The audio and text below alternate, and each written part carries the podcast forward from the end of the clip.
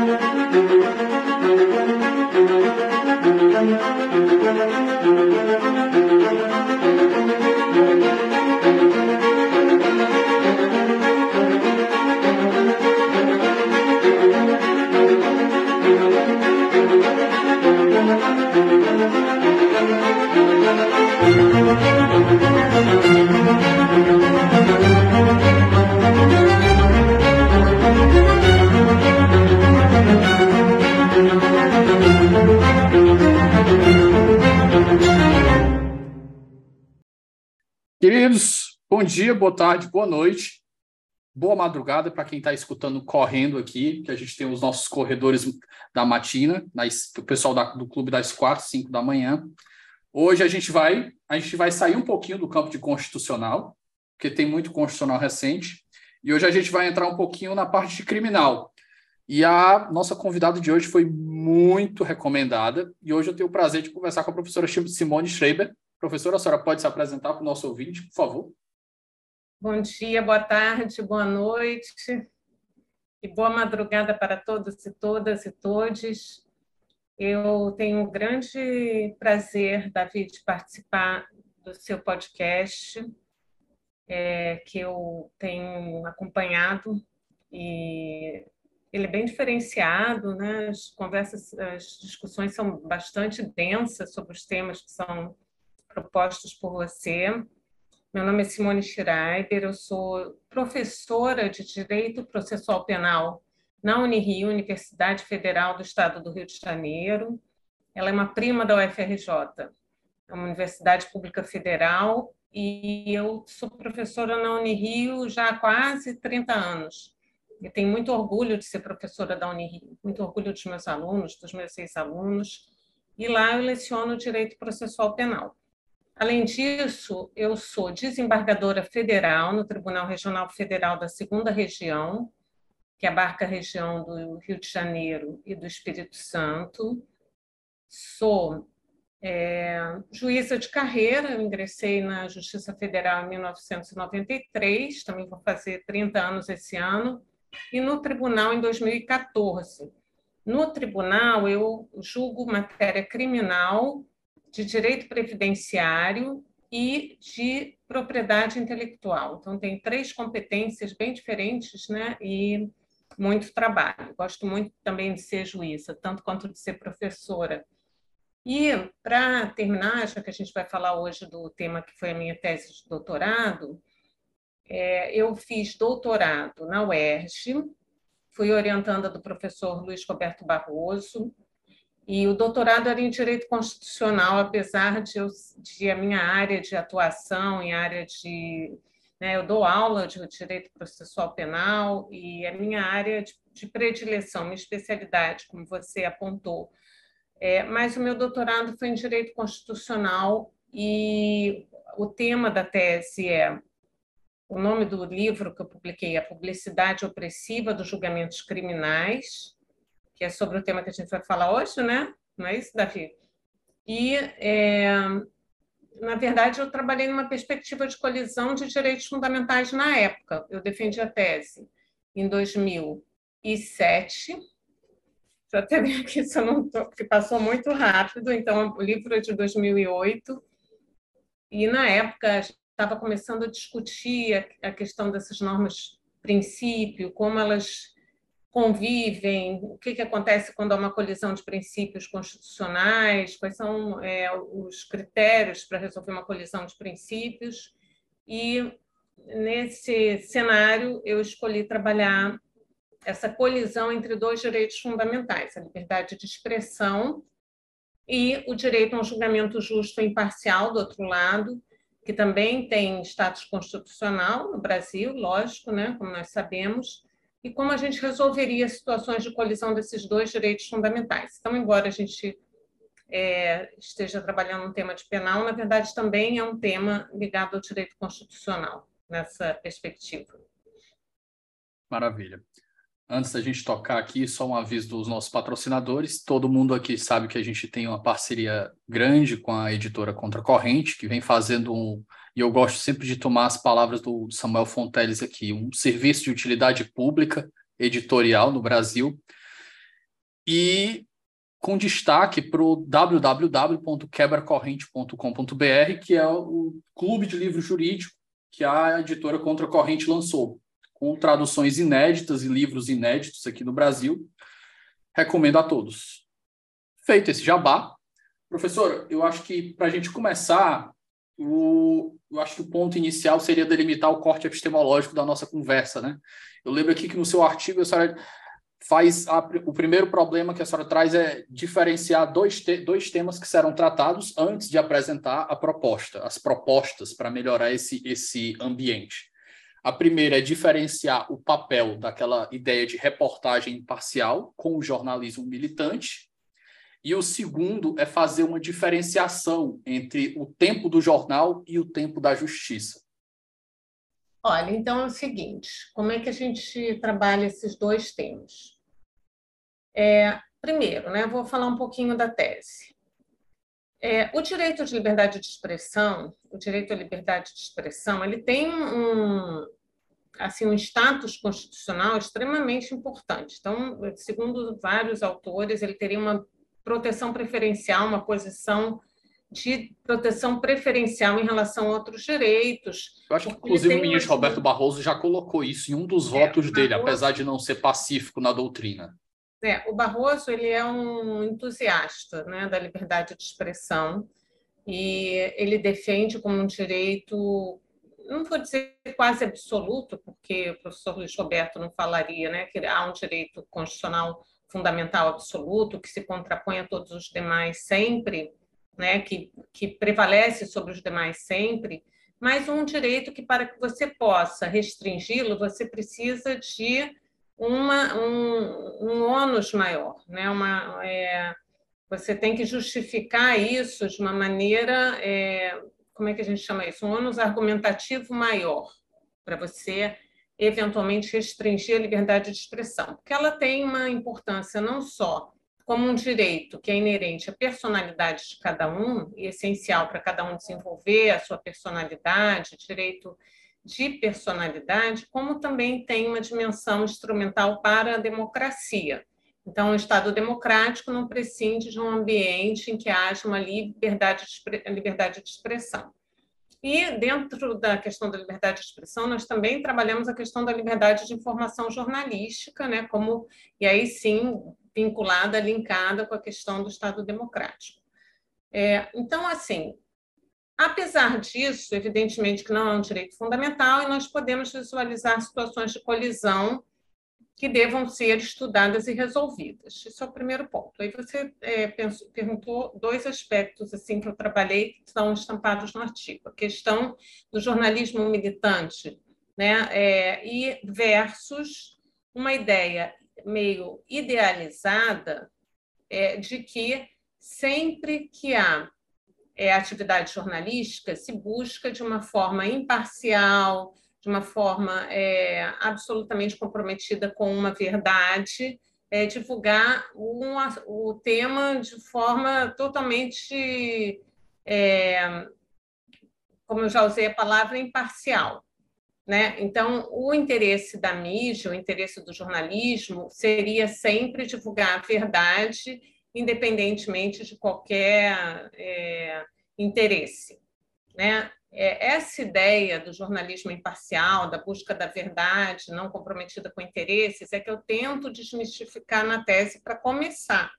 Então, assim, independentemente de nós trabalharmos com a relevância da liberdade de expressão é, a necessidade de manter um ambiente de livre embate de ideias em uma democracia, o que é, sem dúvida, importantíssimo, fundamental, e eu trabalho muito com a teoria é, norte-americana da liberdade de expressão, é, os julgados da Suprema Corte norte-americana que construíram esse, essa ideia da liberdade de expressão como um direito fundamental instrumental para o Estado democrático, a gente tem que admitir que. Desculpa, querido, pode falar. É, só se você me permite, só um acréscimo, professora, para os hum. nossos ouvintes que são curiosos aqui, a gente de vez em quando traz Suprema Corte para a conversa. A ideia da posição preferencial aqui, se não me escapa a memória, ela é idealizada pelo Justice Cardoso em 1937, em Palco versus Connecticut. Basicamente, só para elaborar mais o que a senhora colocou aí, pro, principalmente para o pessoal da graduação não, não ficar perdido. Posição preferencial é basicamente você dar um status, uma hierarquia maior para os direitos que eles são fundamentais à organização do sistema de liberdades de um país. Então, aí, incluindo a liberdade de a liberdade de imprensa dentro da liberdade de expressão. Mas, por favor, professor. Davi, ótimo, obrigada, porque realmente é importante a gente estabelecer essas categorias para que os, os leitores, não os nossos ouvintes, possam entender do que a gente está falando. É, porque eu estava eu, eu conversando, inclusive, com o Saul na última semana, e a gente começa a falar aqui, a gente fala ah, dificuldade contra a majoritária, a gente começa a jogar um monte de conceito que a gente é acostumado, né? E a gente vai uhum. presumindo que todo mundo está com, com o, mesmo, o mesmo nível, o mesmo referencial que a gente. Sim, tem toda razão. Então, assim, os direitos fundamentais, em tese, não têm hierarquia entre si, todos são fundamentais. Né? A Constituição ela tem que ser obedecida e aplicada de uma forma sistemática, mas há alguns direitos que, pela sua posição ali fundamental, até na, na formulação do Estado Democrático, deveriam ter uma posição preferencial, devem ter uma posição preferencial. Agora, a gente está falando de tudo isso, mas a gente vai chegar lá no hoje, né? É, que o Supremo Tribunal Federal, quando eu fiz a tese, você vê que eu defendi em 2007, né, é, o Supremo Tribunal Federal tinha uma posição muito é, firme na defesa da liberdade de expressão. Depois que eu defendi a tese, houve um julgado extremamente importante, que foi aquele em que foi, foi considerada não recepcionada a lei de imprensa que foi relatado pelo ministro Carlos Aires Brito na época, e o voto do ministro Carlos Aires, ele praticamente afirmava que o, praticamente ele, ele tem uma posição absolutista da defesa da liberdade de expressão. Eu até fiz depois um artigo sobre isso, dizendo que os outros ministros não compartilharam dessa posição do ministro Carlos Aires, mas ele dizia que né, nenhum direito prevalece diante da liberdade de expressão, o máximo que você pode ter, eventualmente, é um direito há uma indenização posterior quando, no exercício da liberdade de expressão, você viola um direito contraposto. É, eu digo que nós hoje teríamos que revisitar esse tema, reestudar. Os, os alunos que nos ouvem, que têm interesse no tema, os alunos, os jovens, as pessoas que estão na graduação, no mestrado, é, reestudar sobre o aspecto, dois aspectos diferentes do que eu estudei. Primeiro, que hoje em dia a gente não tem só os veículos é, oficiais, vamos assim, né? a, imprensa, a imprensa formal, né? os jornais, os veículos, as empresas jornalísticas. A gente tem um ambiente de internet, um ambiente de, de livre comunicação na internet que é muito mais desafiante para a gente trabalhar, muito diferente, outro paradigma. Então, assim, é, hoje, eu acho que essa questão tem que ser repensada sob o aspecto tanto das redes sociais, do ambiente livre da internet, que a gente tem visto como é impactante, muita gente tem estudado, evidentemente, eu acho que é um tema para se repensar, quanto o fato de o Supremo, diante dessa questão das fake news e de todo esse cenário que a gente está vivendo aí nos dois últimos anos, o Supremo repensou um pouco isso né, repensou um pouco essa absoluta proteção da liberdade de expressão, porque a gente está trabalhando com o discurso do, do ódio, a gente está trabalhando com eventuais é, canais de comunicação e, e, comunicação via internet, redes sociais, que podem até colocar em risco uma eleição e, e, por conseguinte, em risco a livre manifestação da população em eleição, a livre escolha dos governantes e a própria democracia. Então, acho assim, Na época que eu trabalhei, é bom a gente estabelecer o marco temporal das coisas, né? É, o que eu consignei bastante foi o Supremo Tribunal Federal é muito protetor da liberdade de expressão. Os ministros que estavam ali, que estão até hoje, né? Inclusive o professor, que eu chamo de professor porque foi meu orientador, mas o ministro Barroso, ele é muito firme na proteção da liberdade de expressão.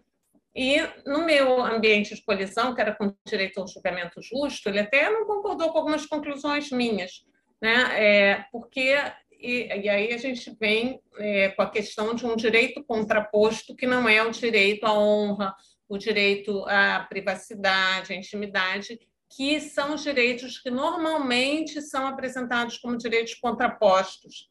Né? A própria Constituição, quando ela traz o Estatuto Constitucional da Liberdade de Expressão, ela prevê a colisão com esses direitos específicos, honra, privacidade, intimidade.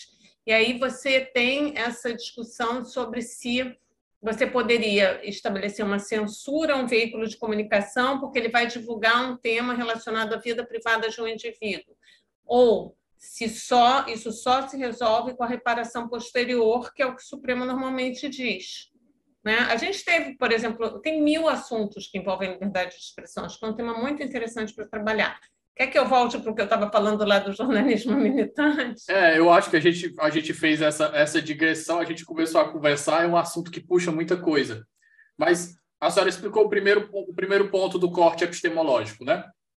Me corta logo sempre que quiser, porque eu sou muito. Não, fique à vontade, professora, por favor.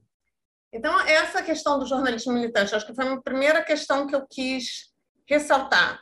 Embora haja uma liberdade absoluta de expressão, eu discuti um pouco essa distinção entre liberdade de informação e liberdade de expressão, porque alguns autores dizem, olha, a liberdade de informação ela se caracteriza por uma imparcialidade apenas em reportar o que aconteceu, reportar o fato. Isso abarcaria a liberdade de informação. É diferente das mensagens opinativas, das reportagens opinativas, então é possível distinguir claramente o que é uma informação sobre um fato e o que é uma reportagem ou uma manifestação de um jornalista, por exemplo, mais opinativa, né? os chamados colonistas que não são aqueles que estão reportando fatos. Eu quis quebrar um pouco essa ideia para dizer que até na escolha de pautas, na maneira como você reporta um fato, na escolha das fontes que você vai ouvir, na importância das que você vai atribuir a cada fonte, a cada informação, tudo isso envolve escolhas subjetivas, que refletem normalmente a linha editorial daquele veículo. Então, não existe assim uma imparcialidade na divulgação da informação.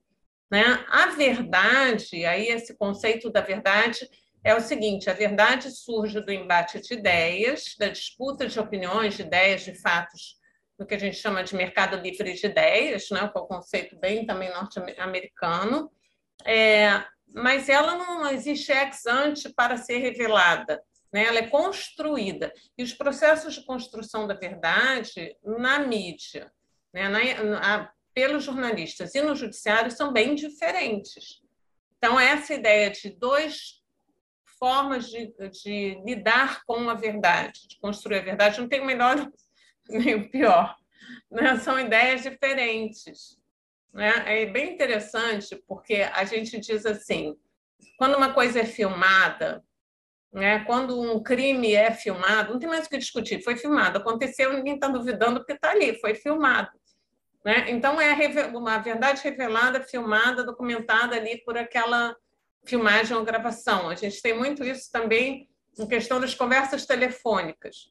Né? Os jornais, quando eles acompanham um determinado julgamento criminal, e aí a tese trabalha um pouco nessa parceria dos órgãos de persecução com é, a polícia, né? Tem, tem doutrina americana, também americana sobre isso que eu, que eu encontrei, a coisa da, da proximidade do jornalista com as fontes policiais, que é onde surge o fato, onde o fato é inicialmente revelado, apontado, e essa parceria que se forma com os órgãos de persecução. Então, quando a versão dos fatos apresentada pela polícia ou pelo Ministério Público é revelada na imprensa, levada na imprensa, há uma percepção de que aquilo ali é verdade, ou que aconteceu, principalmente quando estiver documentada materialmente, uma gravação, uma filmagem. A ideia da verdade processual é outra. Né? Então, assim, o fato de uma pessoa ter sido gravada falando uma coisa não quer dizer que a gente vai tomar aquela coisa como uma verdade absoluta. Porque aquilo ali ainda vai ser submetido a uma discussão de contraditório, ainda tem coisas que podem ser reveladas, ainda tem contextos que podem ser apresentados que justificariam aquela conversa. Então, evidentemente que o público que ouve aquela notícia não sabe, não trabalha assim. Né? Para ele, o que aconteceu é o que está ali explicitado no Jornal Nacional.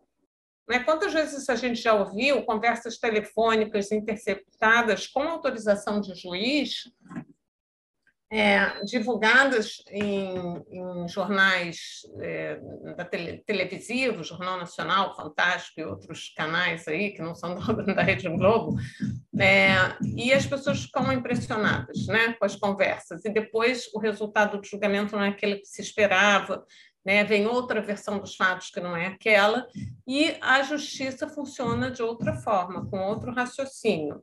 Estou fugindo, tô, eu fico preocupada. eu acho que a gente fez, a gente fez um bom, um bom, uma boa introdução sobre o, o recorte que a senhora tratou, a, a, que a senhora tratou na sua, na sua tese. Me permita uma pergunta em seguida, professora. Quando a gente está tratando aqui do jornalismo militante, um dos pontos que a senhora traz, que é bastante problemático, é justamente fazendo um link direto com o que a senhora está falando aí. É, primeiro, essa proximidade que existe entre a, o órgão investigativo, o órgão e, o, e, os, e eventualmente o parquê ou a, a Polícia Federal, as, as polícias, os órgãos investigativos e o, e o Ministério Público, o órgão de, acusa, de acusação. E o papel simbólico que desenvolve a mídia na construção da verdade. Então, a senhora já estava falando isso. Mas um ponto que me chamou muito a atenção e que às vezes é, pode passar desapercebido. É justamente a ideia de que quando uma informação é vazada para um, um, um, jornalista, ou às vezes um jornalista acessa uma informação que nem está sobre o poder da polícia, nem do órgão, de, órgão investigativo, aquela, aquela informação não poderia ser, ser adquirida por meios, meios legítimos, por meios oficiais. Mas ela se torna legítima porque foi adquirida pela mídia. E aí, como ficam os direitos dos acusados nessa situação?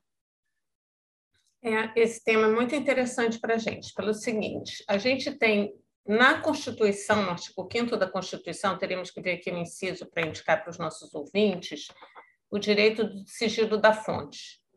Então, no Brasil, é, o sigilo da fonte integra o Estatuto Constitucional da Liberdade de Expressão, uma garantia é uma garantia para o trabalho jornalístico, né? É, e ele é fundamental, efetivamente, porque como a gente tem essa ideia de que a liberdade de, de imprensa ela funciona né, como um contraponto, como um dos mecanismos ali de controle de, de, dentro do Estado Democrático de Direito, o jornalista tem que estar resguardado pelo sigilo da fonte para ele poder é, divulgar é, é, notícias de uma maneira é, sem correr o risco de sofrer represálias, ou principalmente as fontes né, serem incentivadas a apresentar as informações relevantes para o bom trabalho jornalístico. Então, o sigilo da fonte é fundamental e é constitucional, e está no artigo 5 da Constituição. Então, é um dos direitos fundamentais elencados no nosso artigo 5 o sigilo da fonte. Então, isso é um, um assunto interessantíssimo que você abordou. Quando o, há um vazamento de uma informação que deveria ser sigilosa, e aí vamos colocar aí um, uma questão, agora sim, já outros direitos importantes das pessoas investigadas, das pessoas acusadas, que estão aqui na nossa balança, para a gente colocar dos lados das, da, das, dos nossos pratinhos da balança. Né? A gente tem uma investigação que é sigilosa, segundo o Código de Processo Penal, e ela é sigilosa por dois motivos. Primeiro motivo é para garantir a, que a investigação tenha um bom termo, que ela seja exitosa. O sigilo é fundamental, é a alma de uma investigação policial.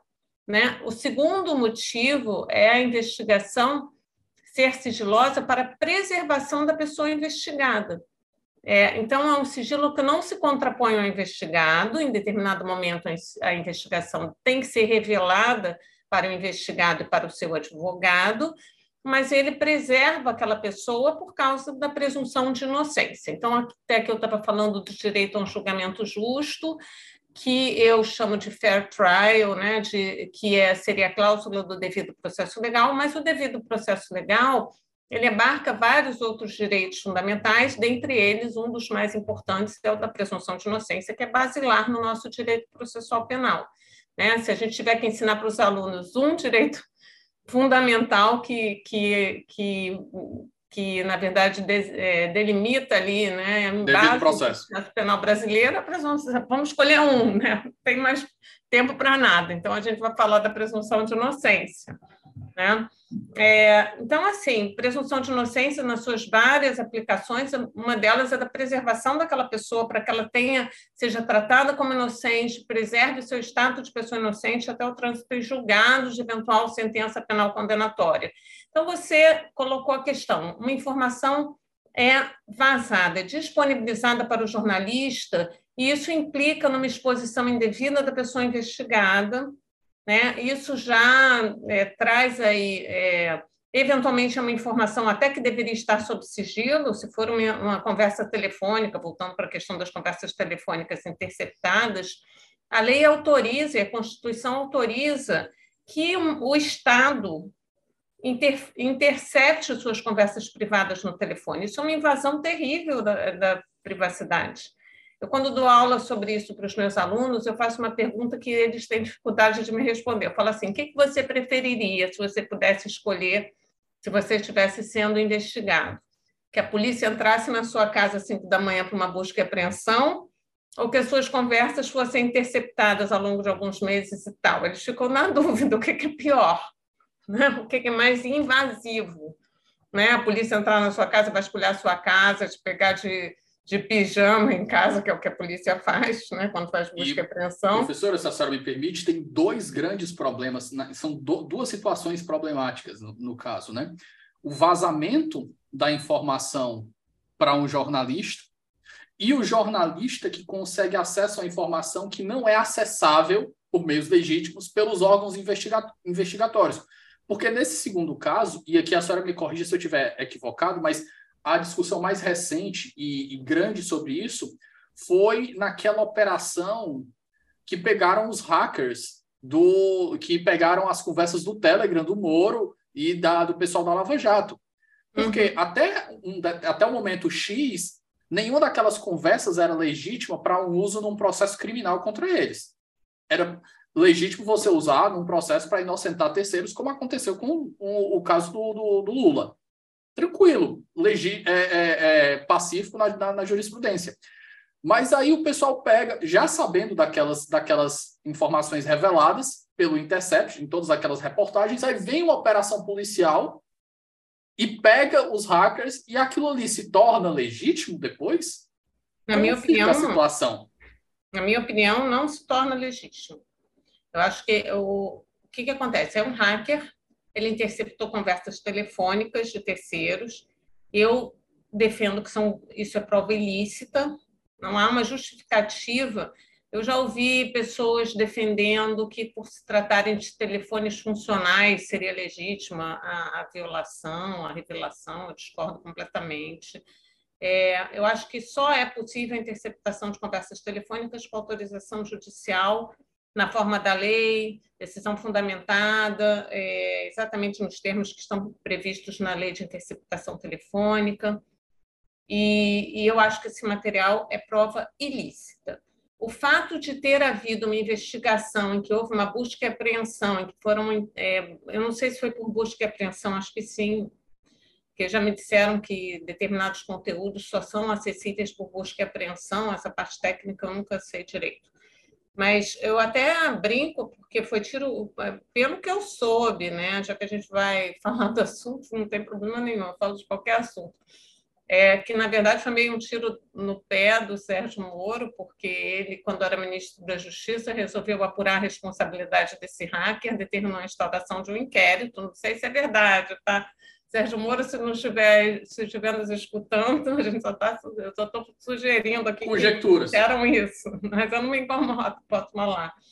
Disseram que ele determinou a instauração de uma investigação e que, no âmbito dessa investigação, acabaram aprendendo esse material para perícia, e essa perícia constatou que era um material autêntico, porque também tem essa questão né, dessas conversas serem periciáveis para verificar se há autenticidade, etc.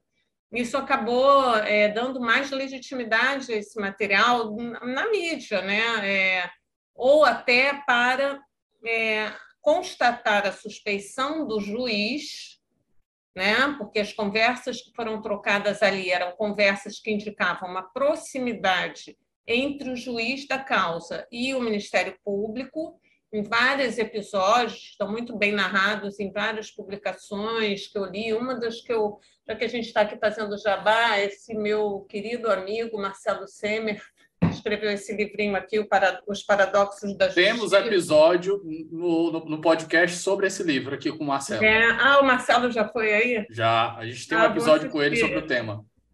É, então, o Marcelo, ele, ele, um dos capítulos, ele fala bastante dessas conversas, então, conversas realmente que colocaram em dúvida a parcialidade, a imparcialidade né, do juiz da causa, né, que na época era o juiz Sérgio Moro, e é, o Supremo Tribunal Federal considerou essas conversas para anular o julgamento. Eu entendo que isso está na, justamente é, condizente com uma teoria, uma doutrina que nós é, aplicamos desde sempre, que é prova ilícita pode sim ser admitida a favor do réu.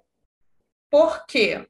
Novamente, a gente vai para um ambiente de colisão de direitos a gente tem a violação do direito de privacidade dessas pessoas, mas do outro lado da balança a gente tem o direito de liberdade do réu. Né? Então, esse direito pesa mais nesse momento. Então, a prova ilícita, nesse aspecto, quando ela é violadora de privacidade, intimidade, é, ou, invasor, ou uma invasão indevida de domicílio, sem autorização judicial, para a defesa ela pode ser considerada, porque do outro lado nós temos o direito de liberdade, que é mais relevante nesse, nesse, nessa colisão.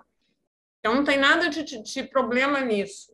Agora, eu não usaria, se me fosse dado decidir isso, se me perguntassem, eu jamais admitiria o uso dessa prova para condenar as pessoas envolvidas. Vamos supor, ou então o juiz Sérgio Moro, Deltan, Dallagnol e outras pessoas envolvidas por eventual crime que estivessem cometendo ao conversarem né, a, a, nesses diálogos. Então, não poderia ser utilizada. Eu entendo que essa prova é ilícita e o fato de ter havido uma apreensão autorizada depois desse material, uma perícia, não transmudou, não trans, transformou essa prova em prova lícita, não. Para mim, é material ilícito. Não tem como a gente flexibilizar isso por mais que a gente ache que o que foi feito estava errado, acho que os, é nessa hora que a gente é testado nas nossas Perda sistêmica. Hein? É a perda sistêmica se a gente for fazer justamente esse tipo de decisão. É, a gente tem que resistir. Professora, a gente diz que os direitos fundamentais são para pessoas que nós, de quem nós eventualmente não gostamos, né? Espera só um momento que a gente volta já. Pessoal, o Ouse Saber agora é parceiro do Onze Supremos. Para quem não conhece, o Ouse é uma das maiores plataformas de preparação para os grandes concursos do país. São mais de mil aprovações em concursos de defensoria pública, além de centenas de aprovações em provas de Ministério Público, magistratura e procuradorias. Para conhecer mais, é só acessar arroba Saber no Instagram. Então, eu vou pegar esse link agora para fazer um, um, um, caso, trazer um caso aqui que é fictício, mas que eu acho muito bom para ilustrar justamente o terceiro tópico do seu artigo, que é quando a gente vai falar do descompasso entre a verdade jornalística e a verdade processual e o impacto disso no julgamento criminal justo.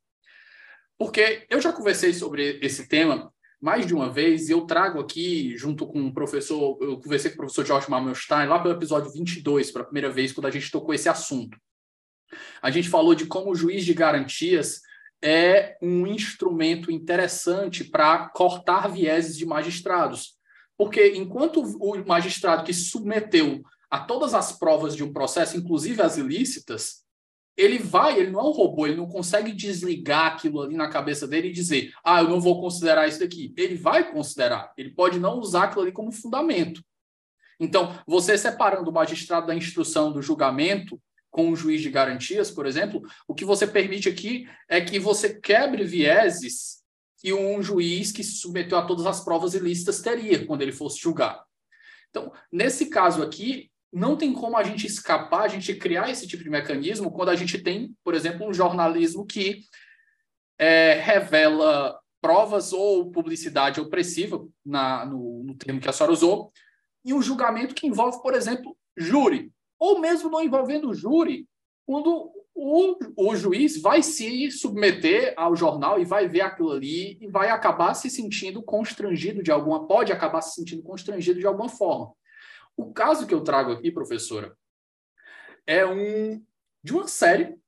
A série é assim, muito entretenimento barato, mas vale a pena. Tá no, no Prime Video, são duas temporadas só, se chama Hunters. A premissa da série é justamente o contrafactual. Eles se aproveitam de um, de um evento histórico, que é a Operação Paperclip, que foi que trouxe os nazistas para os Estados Unidos depois da Segunda Guerra para se aproveitar dos conhecimentos científicos deles.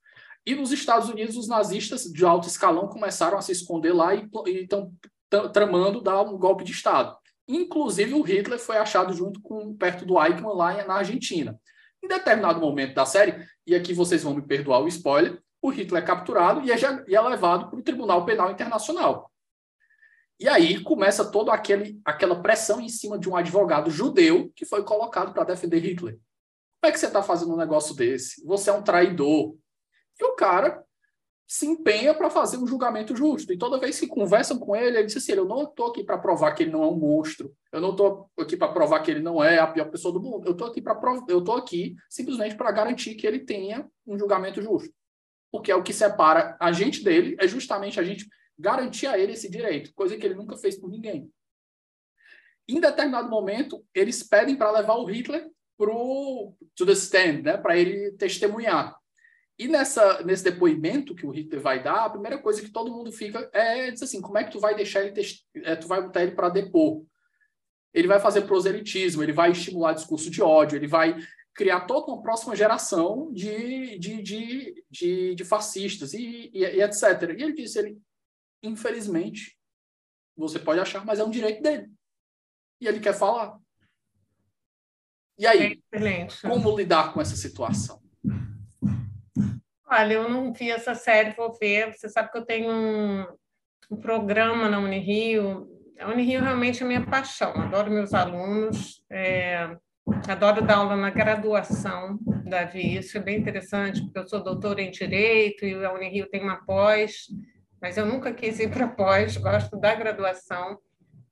E eu tenho um programa com os meus alunos chamado Crime e Cinema.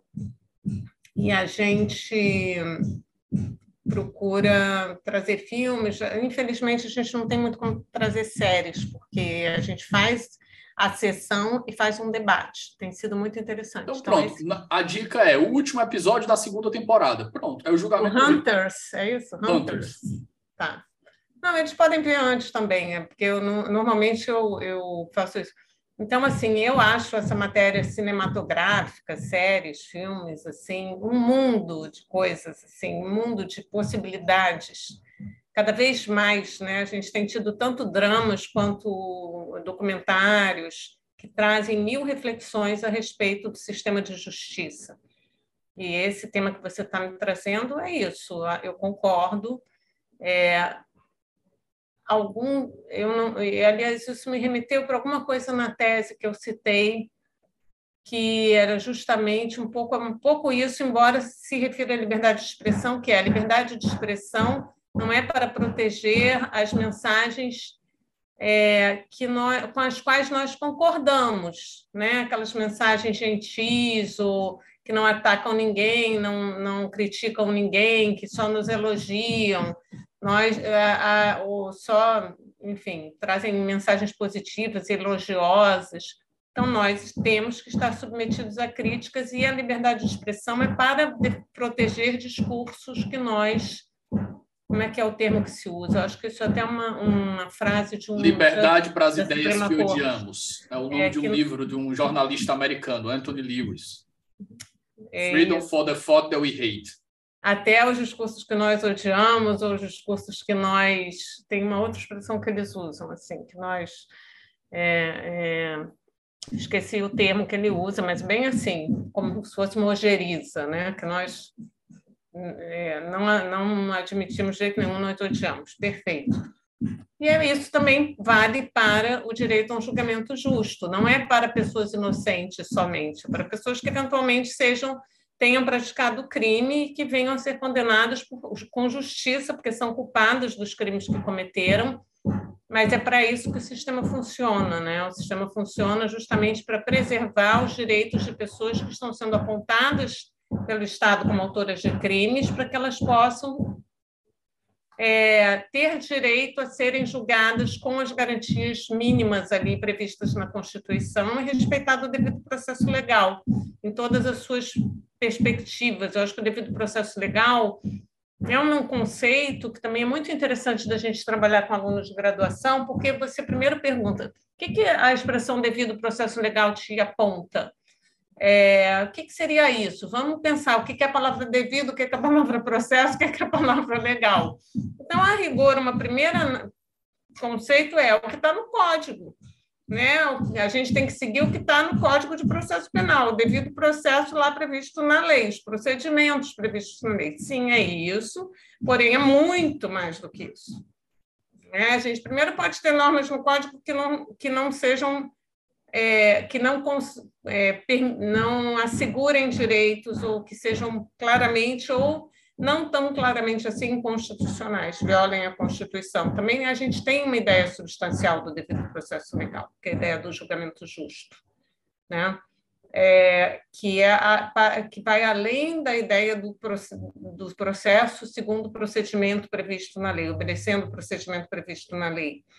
Então, é, isso que você está falando é interessantíssimo. Tem alguns outros filmes que tratam dessa questão, né? Tem outro ponto. Sobre direito a um julgamento justo de pessoas que nós repudiamos, que nós não gostaríamos de conceder esse direito, não, não, nos agrada. Vamos fazer um julgamento meramente protocolar dessa pessoa. É, o, né? o que eu achei do exemplo do Hitler é justamente esse, porque a gente não tem como achar outra pessoa pior. É, exatamente. Mas... Tem pessoas aí tentando chegar lá, mas ainda não. É isso, professor. Não, outro ponto que é um dialoga justamente com o que a gente está falando aqui, nos dias de hoje, a gente tem visto o direito ele se abrir, e isso eu acho muito bom, para os outros ramos do, do, os outros ramos do conhecimento. Então a gente vê o direito aí é, se conectando com a economia, com a psicologia, para a gente conseguir um, às vezes um, um, uma decisão judicial é, não vou dizer mais justa, mas mais completa, epistemologicamente falando. Então, quando a gente se dá com uma situação, quando a gente se depara com uma situação como essa, por exemplo, um caso da Boate Kiss, o tamanho da publicidade para uma das maiores tragédias que já teve no país. Eu acho que, em termos de morte, talvez não tenha nem tido uma maior do que aquela.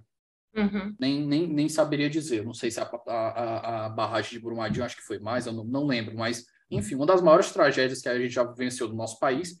E a gente vê ali a publicidade em peso, e aquilo resultou, tudo bem que a gente pode pegar problemas de, de defesa, etc., mas a gente vê aquilo resultando, por exemplo, num, numa condenação de um cara que, até onde eu conversei com o Bruno Seligman aqui ano passado, a gente viu o, o, o faz tudo que ganhou 50 reais à noite ali, pegando um, um dano de uma prisão de não sei quantos anos por ter comprado o, o, o, o aparato pirotécnico.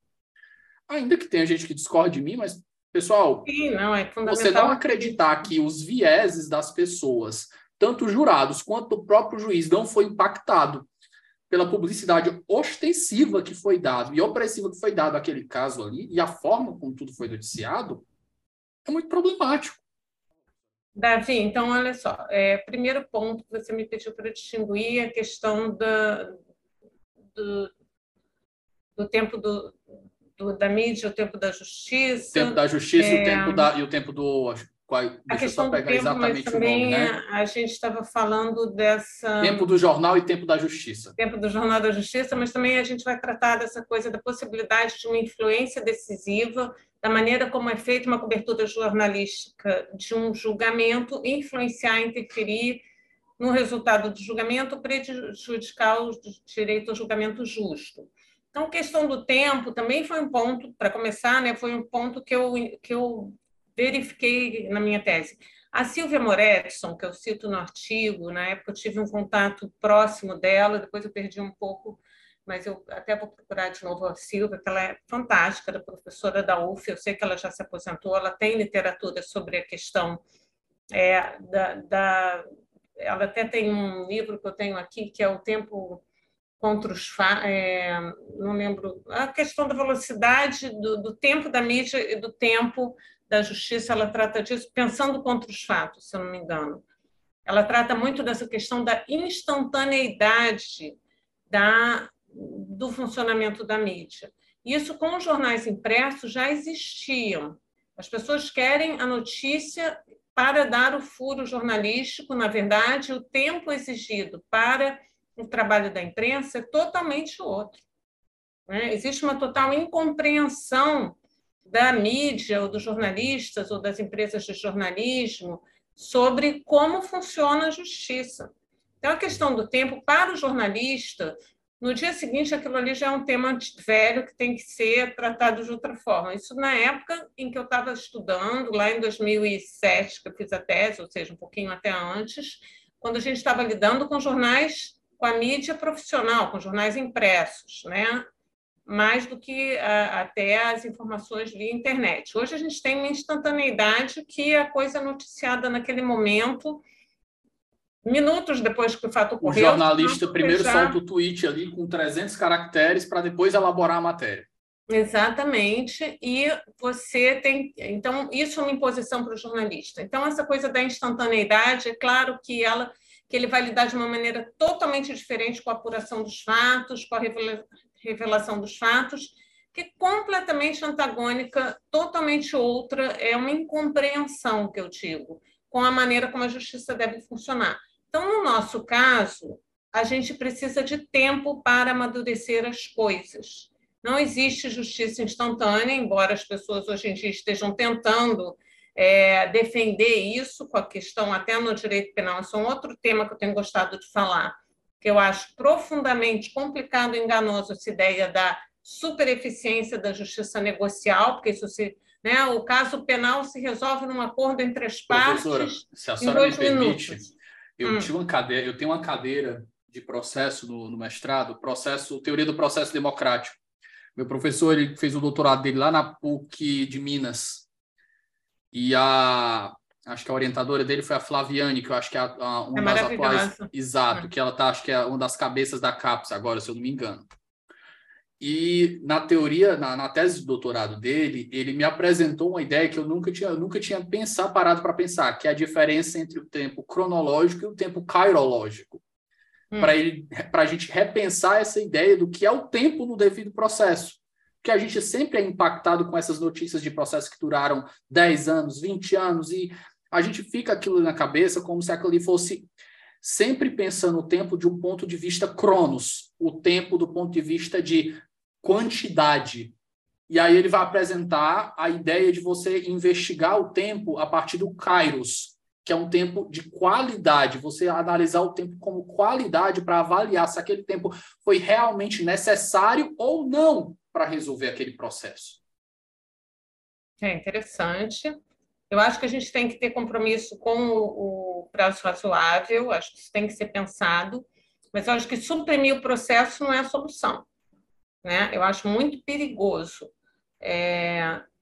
E eu comecei a falar isso porque, ah, sim, porque o jornalista não entende, entendeu? Eles não conseguem conceber, entender. É porque vai a contra a lógica, a lógica de mercado que dita o sistema, né? Porque eles têm que entregar rápido para receber o furo e receber a atenção e assim retroalimentar a atenção que eles vão receber e converter aquilo em, em pecúnia. É, é bem interessante também, é, os jornalistas eles se, se interessam pelos processos que eu julgo muitas vezes, E aí o assessor de comunicação do tribunal fala assim para mim: Ah, doutora Simone, é, a imprensa está perguntando se vocês julgaram tal assunto ontem, qual é o que foi que se decidiu. Se você entrega a, o acórdão, né, o conteúdo integral do, do julgamento, eles não, não querem, porque eles não têm tempo. Né? Eles não têm assim um. um que Ainda seria que eles correto, têm um jurídico né? para a lei traduzir para eles. É, os julgamentos públicos, para você noticiar o resultado do julgamento, a imprensa quer saber. Aliás, isso também foi bom até eu ter falado, porque uma das premissas também que eu trabalho na tese é o judiciário deve funcionar sob escrutínio público. É, o judiciário não deve funcionar numa caixa preta, né, é, fechado, em que a população não saiba como o judiciário está funcionando, porque nós integramos um dos poderes do Estado, nós exercemos poder, nós lidamos com assuntos de interesse público e é, eu defendo a publicidade como um, aliás, a publicidade dos processos das audiências é a regra, está na Constituição. Então, tem uma parte da tese que eu falo do princípio da publicidade processual. Então, a gente não está defendendo aqui que a justiça funcione fechada, que ninguém fique sabendo o que está se passando. Eu até tenho uma notinha que eu, na época, eu já falava um pouco sobre esse grande discussão sobre a TV Justiça ter sido boa, ter sido ruim né? Que muita gente, muita gente atribui, até eu sei que tem uma pesquisa de professor. Temos um episódio com o Felipe Fonte, daí. Menino, é, você é incrível, acho super interessante. A gente tem um episódio Felipe você tá Fonte, explorando acho que foi a tese de doutorado dele. Muito bom, eu vou procurar esse episódio então. É, então, é claro que, aí eu estava falando, né, quando a imprensa se interessa por um assunto que foi julgado na nossa, no nosso tribunal, envolvendo um político, uma pessoa que eles queiram saber, a gente quer entregar o, o acórdão. Não, mas eles não têm tempo, eles não compreendem. A gente até tem, eu acho, fazer um esforço de simplificação da maneira como a gente escreve, para que a população possa entender o nosso trabalho. Eu, eu acho isso. A gente tem que prestar contas do nosso trabalho. Mas a população também tem que entender é, como funciona a justiça dentro de um Estado democrático. Né? Quais são os direitos que protegem as pessoas que estão sendo investigadas e acusadas, né? Qual é o tempo de maturação e como é uma, como, o que, que significa contraditório, né? O que, que é essa dialeticidade que se aplica no funcionamento da justiça, que é todos terem a oportunidade, o direito de apresentarem suas teses, suas versões, suas provas, para o juiz poder, numa posição de imparcialidade ali, analisar e decidir. Né? E por que, que o sistema contempla recursos? Né? O que, que é o direito de recurso? O que, que é o direito do duplo grau de jurisdição?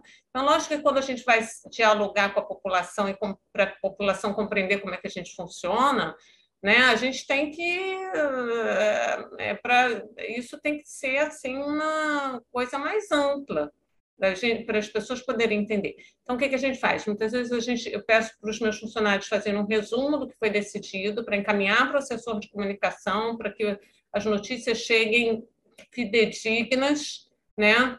E a gente tem que tentar trabalhar com todos esses, esses ingredientes aí.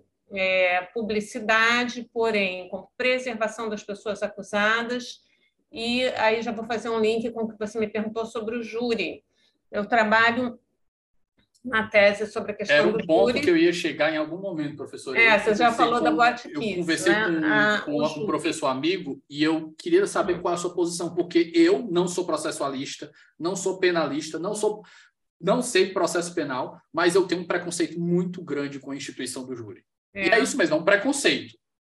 É, não, você tem que fazer um desses podcasts, se você ainda não fez, com o Denis Sampaio. Você sabe quem é o Denis? não, não conheço. É um professor de. Não, ele, ele foi meu aluno na Unirio, mas há muitos e muitos anos. Ele já é doutor em Direito pela Universidade de Lisboa e ele é defensor público de júri. E ele é defensor público de júri há muitos anos e ele tem hoje em dia uma produção, tem cursos que ele dá sobre defesa no júri, tem, tem trabalho publicado. Então, ele é um cara que trabalha com júri e ele é um entusiasta do tribunal de júri.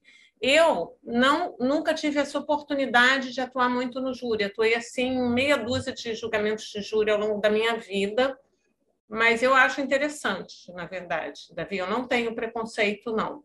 Acho que, como todo instituto, a gente pode teria, poderia ter alguns aprimoramentos, mas, na verdade, eu é, acredito na vocação de proferir julgamentos justos, assim, é, conectados com a realidade daquela coletividade, né? É, pelas pessoas que integram o tribunal de júri.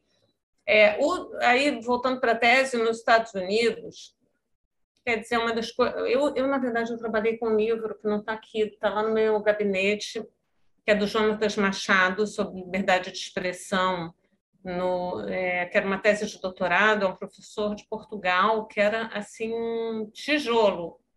Né? Eu descobri que as teses de doutorado em Lisboa são uma loucura. Exige que você escreva muito.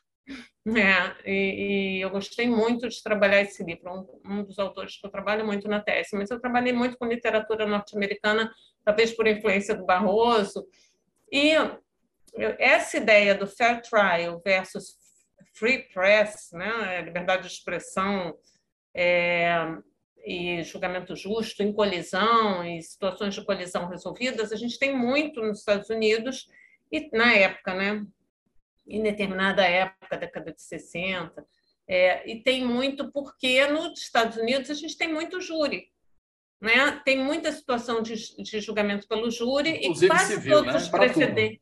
Oi? É, eles usam o júri para quase tudo. É, quase todos os precedentes da Suprema Corte norte-americana que eu estudei tratavam de situações de tribunal do júri. Então, nós temos aquele caso Shepard, que é um caso paradigmático nos Estados Unidos, e ele é paradigmático porque a Suprema Corte, nessa ocasião, resolveu estabelecer é, regrinhas, assim, estándares para como o juiz deve se comportar no ambiente de publicidade opressiva. Quais são as medidas de prevenção que ele deve tomar para proteger o réu numa situação de publicidade opressiva? Esse caso Shepard é muito famoso nos Estados Unidos, em que um médico foi acusado de matar a esposa, ele foi submetido a um julgamento num ambiente enlouquecido de publicidade opressiva. E o relato que eu li, pra, que eu coloquei na tese, era de uma coisa assim, uma cidade que parou e o julgamento foi feito num estádio é, de futebol, ou sei lá, num ginásio, de um ginásio local, para poder abarcar todos os veículos de imprensa interessados ali, que participaram, que ouviram, que, que televisionaram. Então, é, o que, que eu acho do júri? Uma das coisas que eu digo na tese. Eu acho que os juízes togados são tão influenciáveis por um ambiente de publicidade opressiva, por, pelo que sai na imprensa, quanto os jurados. Eu não acho que os jurados sejam mais influenciáveis ou que haja mais risco para o júri do que há para os juízes. E eu acho até que depois, com essa coisa de Lava Jato, isso até se confirmou é, a minha análise até se confirmou. Eu acho que os juízes ficaram muito impactados e pressionados e influenciados por um ambiente de publicidade opressiva que acompanhou a Operação Lava Jato. Né? Não os juízes da Lava Jato. Eu acho que o Sérgio Moro, isso é outro assunto para outra história. Eu li, eu assisti o seu o seu podcast sobre a o Lava Tangerino. Jato, gostei muito. Não sei quem era a menina. Eu Amanda adorei. Evelyn e o Davi Tangerino. O Davi eu conheço muito, advogado criminal, professor da UERJ de Direito Penal. É, ele é ótimo, mas eu gostei dela porque ela não conhecia, eu achei a abordagem dela muito interessante. O Sérgio Moro, eu acho que ele, ele fomentou a, a mídia, né? ele trabalhou com a mídia como uma parceira para o projeto dele. Né? Isso é uma outra, outra história. Mas voltando para o júri, o meu, meu problema com o júri, nesse aspecto, é que o júri não fundamenta suas decisões. Então, é muito difícil você ler, você entender se a formação do veredito, se a compreensão do jurado sobre o caso, se o, a decisão a que eles chegaram foi decorreu da prova dos autos, da, dos debates travados naquele dia no julgamento, né, do que está no processo, que foi submetido ao contraditório, ou se eles já estavam ali pré-determinados, de, decisivamente influenciados por um ambiente de publicidade opressiva. Então, eu acho que os jurados devem ser preservados. Tem instrumentos para preservar os jurados no próprio código. Você tem o desaforamento, você tem o sequestro de jurados, a questão da incomunicabilidade que você poderia aplicar e é lógico que você teria que ter um juiz cioso dessa necessidade que procurasse é, neutralizar um pouco a influência da mídia em um julgamento, não fomentá-la, né? e não, é, é, é, na verdade, instigá-la, né? como a gente vê em determinadas situações que aconteceram. O caso da Botkiss é um caso muito difícil da gente falar, eu não cheguei a ler nada sobre isso. É o famoso dois... hard cases make bad law. Totalmente hard cases make bad law. Eu adoro essa frase, realmente. Porque é, eu vou dizer para você que é doloroso demais, né? É, foi uma tragédia, como você falou mas evidentemente que houve negligência, houve é, uma irresponsabilidade absurda sobre vários aspectos. Eu não examinei o caso, estou falando como uma, uma pessoa que integra a sociedade e leu a respeito na imprensa, né? E eu sei que teve desaforamento, que não seria possível realizar esse júri naquela cidade, isso eu sei que aconteceu. E é isso que você falou. Aí, num ambiente desses, você não consegue delimitar responsabilidades da maneira correta, né? Você acaba é, condenando todos é, de uma maneira desproporcional, independentemente da participação que aquela pessoa tenha tido. É muito complicado, né? É muito complicado. Você teria que ter mecanismos de proteção das pessoas num ambiente de publicidade opressiva e, esse, e no Brasil, a gente não tem esse debate. Até hoje, eu acho que ainda não tem esse debate no Brasil. É, as propostas, que as propostas fazer. que a senhora traz, tanto no artigo e depois desenvolvidas, é, que também foram desenvolvidas na tese, professora, o que, que pode ser feito de institucionalidade? Porque a gente depender muito, se a gente disser, ah, não, a gente tem que depender do juiz fechar os olhos e não assistir televisão. Porque eu lembro nos Estados Unidos, naquelas séries, o que, que eles fazem? Eles trancam os jurados num, num, num quarto de hotel, tira a televisão, o cara não pode ser, não, tem que ficar alienado para não, não ser influenciado. É, o sequestro de jurados, né? O, o, eu tentei, né, que eu sou uma pessoa prática, viu, é, Davi? E isso é uma característica minha. Por isso que as pessoas dizem, a professora Simone é uma pesquisadora, falando, não, não sou isso. É, logicamente que a experiência do doutorado foi incrível, mestrado também, mas eu não tenho projetos de pesquisa porque eu não tenho tempo e eu gosto de resolver as questões, tentar dar uma solução. Logicamente que isso não é possível sempre, mas eu gosto de pensar um pouco assim. E aí, no final da tese, e aí o Luiz Roberto Barroso fez a apresentação do meu livro, e ele diz não concordaria com todas as soluções propostas Sim, pela Simone aqui, né? É, com algumas eu não concordo. Então ele pontuou bem que eu assim, isso é de cada um, né? O que que passa pelo crivo da constitucionalidade. Então você tem que dar soluções possíveis para colisão de direitos que na sua visão passam por um crivo de constitucionalidade. Né? Seriam constitucionais possíveis dentro do nosso, do nosso sistema constitucional, enfim, considerando a nossa Constituição. Então, eu procuro soluções menos restritivas da liberdade de expressão. Eu primeiro apresento algumas que eu considero não restritivas em absoluto da liberdade de expressão, né? Salvo engano, vou até abrir aqui. É, e vou avançando para algumas que implicam em restrições à liberdade de expressão. Aí é, eu, vou, eu vou um pouco indo cada vez mais sugerindo coisas né, que eu acho que poderiam ajudar, mas evidentemente que depende muito do cenário, né, de como está, afinal de contas, essa publicidade opressiva, de qual é o nível de campanha midiática pela condenação daquelas pessoas, né, que, em que nível a gente está. Não sei se eu vou achar aqui mas, ah, eu vou botando, realmente, eu vou botando aqui uma é, tentativa, né? Então, por exemplo, medidas que impõem restrições à liberdade de expressão, graduadas da menor para maior restrição.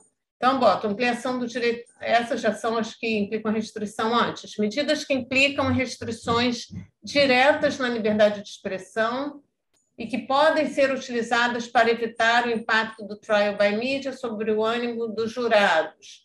Né? Desculpa, que não implicam, estou fazendo confusão com o que eu estou lendo. Então, por exemplo, questionar a instrução dos jurados.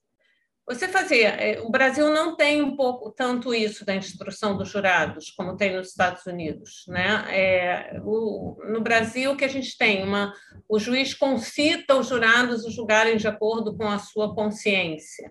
Né? Então, você poderia. E a questão do questionário dos jurados, que a gente tem também no modelo americano, que é uma audiência para os jurados serem inquiridos sobre como eles estão vendo o caso, quais qual é a vida pregressa? Você já foi assaltado? Você acha que uma solução, essa solução seria uma solução interessante para o caso X, que é um, as partes poderem fazer o questionário dos jurados para poderem escolher os jurados? Nós não temos né, instruções específicas para os jurados se conduzirem, é, como eles devem se conduzir.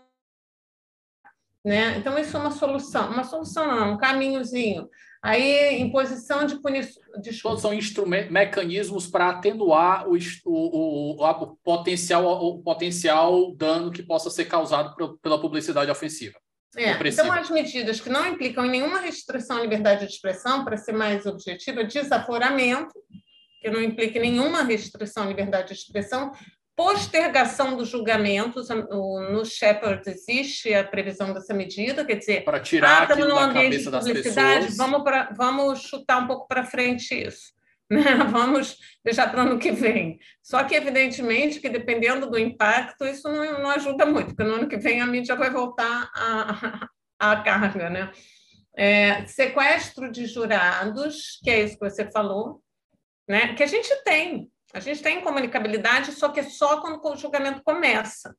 Né? A gente tem, não tem antes. E aí você vê que todas essas medidas são medidas que são menos, não são restritivas da liberdade de expressão, mas também elas têm um, um impacto menor. Elas provavelmente são menos eficientes, né? Elas, têm, elas não vão talvez resolver o problema, né? Mas está aqui o cardápio aqui das medidas possíveis: vedação de introdução de provas produzidas pela mídia no processo. Essa questão é interessantíssima. acho que, como os jurados julgam é, de acordo com a sua consciência, sem explicitar os fundamentos da decisão, né? Então, aquele princípio lá da livre convicção, eles, é, a gente, o juiz tem que ser muito rigoroso é, ao decidir que prova ele vai permitir que seja introduzida no processo. Então, o, o, há uma entrevista que a pessoa deu no Fantástico. Né? Então, uma testemunha, eu coloco isso na tese, uma testemunha que foi entrevistada no Fantástico é, pela imprensa, ela tem uma outra maneira, ela pode ter ido lá falar com a imprensa sobre o caso, mas quando ela está sendo mais. Uh, os jurados eles têm que ter. É, tem que ouvir a pessoa no processo, em julgamento contraditório, em inquirição cruzada, desculpa, inquirição cruzada, etc. É outra, outro depoimento, é outra coisa. E o juiz não permitir que seja introduzido no processo, porque quando você introduz o conteúdo produzido pela mídia, uma prova produzida pela mídia, no processo você dá áreas de legitimidade àquilo. Né? Você meio que diz que ah, aquilo ali é válido, porque está sendo trazido pela parte do processo, né, pelo Ministério Público, enfim, está sendo trazido no, para dentro do processo, então você pode julgar de acordo com aquilo. Mas essas são, são as medidas que não invadem absolutamente a liberdade de expressão. As restritivas é que começa a discussão mais importante na doutrina. Então, a ampliação do direito de resposta. Que a gente tinha na lei de imprensa o direito de resposta de uma maneira bem é, que aliás eu acho que existe até hoje, que até quando o Supremo disse que não estava recepcionada a lei de imprensa, ele ressaltou que o direito de resposta, em tese, é possível, desde que um juiz autorize, né? É você permitir que outra versão dos fatos seja levada nos jornais para você ter um contraponto. Então, como os jornalistas eles se valem de fontes é, únicas, fontes parciais, fontes geralmente os jornalistas têm mais proximidade com os órgãos de percepção e eles falam com os órgãos de percepção, as notícias chegam primeiro, a versão dos fatos que é produzida pelos órgãos de percepção chegam primeiro ali no jornal, são as que ficam, é, possibilitar que as defesas também falem e tragam é, a sua versão dos fatos para que aquilo ali para que ali se construa um debate mais equilibrado. Eu tenho, eu tenho muita é, amizade por vários advogados criminais, o, doutor Antônio Carlos da Gama Parantier, que já faleceu há uns dois anos atrás, ele relata uma situação de um num livro que ele escreveu, ele escreveu vários livros sobre casos dele, e num deles ele relata que ele foi advogado, num caso muito rumoroso aqui no Rio de Janeiro, foi advogado de um dos réus, é, que uma menina foi morta por um jovem também de classe média, menina de classe média, jovem de classe média, e ele é, fica discutindo no, no, no artigo se é importante que o advogado vá falar com a imprensa.